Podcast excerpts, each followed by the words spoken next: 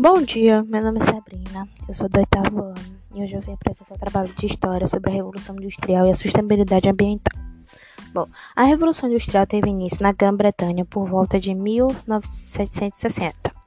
Neste momento, uma série de fatores conjunturais daquela sociedade, crescimento da burguesia, desenvolvimento de áreas urbanas, etc., fez a produção em massa ganhar força, deixando para trás o modo de produção agrícola e manual. Pela primeira vez na história, com o auxílio da ação humana, máquinas passaram a gerar produtos.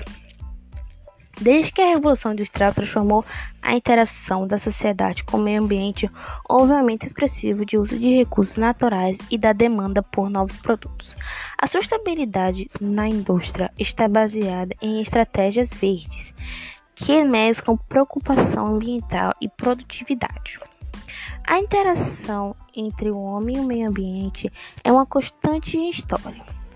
Com a Revolução Industrial, o aumento de consumo de recursos naturais para o desenvolvimento das novas tecnologias, a revolução entre a sociedade e a natureza sofreu profundas transformações com o processo da Revolução Industrial. A Revolução Industrial foi responsável pela consolidação do capitalismo, sistema econômico que, em base à acumulação do capital e na propriedade privada. Então, professor, esse foi meu trabalho. Espero que você tenha gostado. Não ficou muito grande, não, mas é isso. Então,